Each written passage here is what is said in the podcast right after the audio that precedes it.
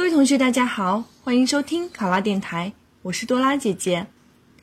咱们今天的题目是：为加强对传统文化、传统节日的重视，单位准备举办传统文化知识竞赛，领导让你组织，你会如何组织？考生开始答题。单位要举办传统文化知识竞赛，既可以让大家重新了解传统文化。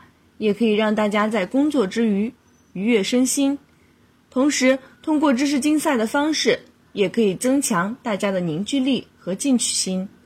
因此，我会按照领导的指示组织好此次竞赛。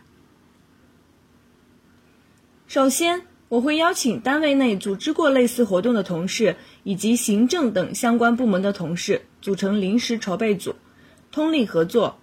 共同制定本次知识竞赛的初步策划方案以及竞赛所需经费的情况，将最终结果向领导进行汇报，听取领导的意见。其次，在得到领导对于策划的认可以后，开始继续知识竞赛的宣传和筹备活动。一方面，我们临时筹备组会根据初步的策划方案以及经费的预算，细化活动内容以及相关物资。将知识竞赛的主题暂定为“弘扬传统，提升自我”。在活动形式上，采取以部门为参赛组的形式进行竞赛必答题和抢答题环节，并设置游戏及情景模拟的环节，让大家在特定的情景下作答与传统文化相关的判断题和表演题等。在活动奖励上，设置三等奖和最佳团队奖。力争所购买的奖品与传统文化工作所需相关。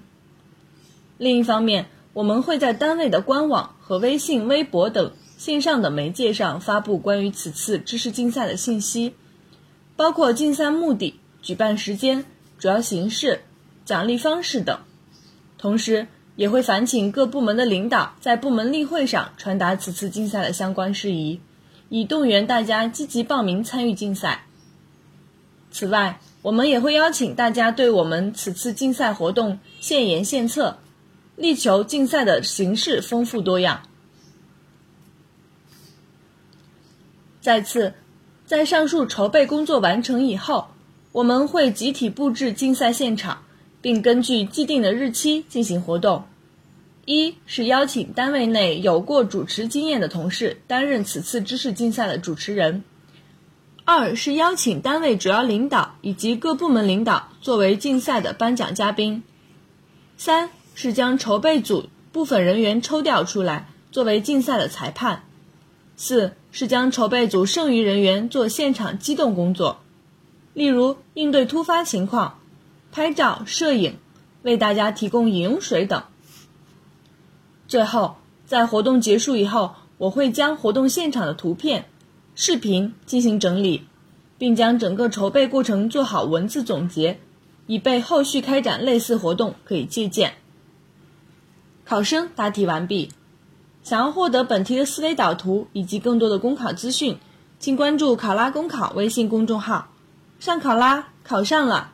我是多拉姐姐，咱们下期再见。